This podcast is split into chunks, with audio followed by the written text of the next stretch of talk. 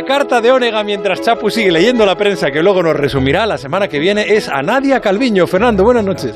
Muy buenas noches, Juan Ramón, y buenas noches, Nadia Calviño.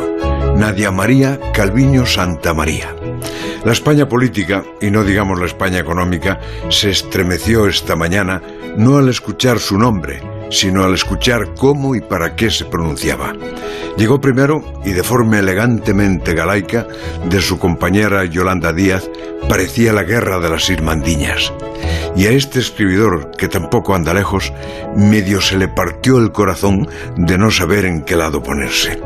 Después habló Yone, que como su apellido indica es Belarra de Navarra, y ya no hubo dependes, sino dama trabucaire que sin necesidad de comulgar dispara como una monja carlista. Y ahí está usted, otra más bajo el fuego amigo. Ahora que todos somos tan buenos profetas del pasado, le diré, Nadia Calviño, que esta es una guerra anunciada. Anunciada desde que usted dijo que la reforma laboral era de retoques y Yolanda cambió de criterio y empezó a hablar de derogación. Anunciada desde que Yone dijo que se hacía ministra para hacer cumplir el pacto de coalición que firmaron Pedro y Pablo. Y anunciada desde que se descubrió la estrategia de Unidas Podemos, comunicar las discrepancias con el PSOE para mantener su identidad, informar de cómo marcha la cosa para subir la tensión y cuando se llega al desenlace, dos actitudes. Si ganan, suya es la victoria, marcan la agenda social. Si pierden, marcan la agenda también porque el PSOE es la derecha. La reforma laboral es la ocasión pintiparada.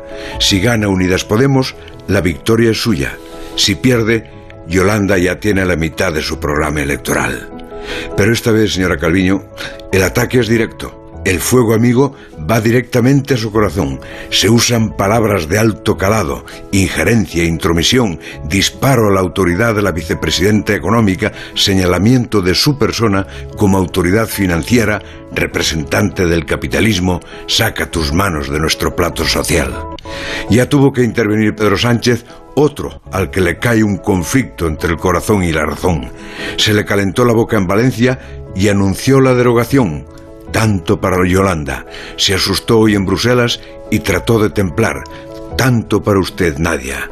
Y todos nos quedamos a la espera porque intuimos que revienta un nuevo volcán en el gobierno de coalición.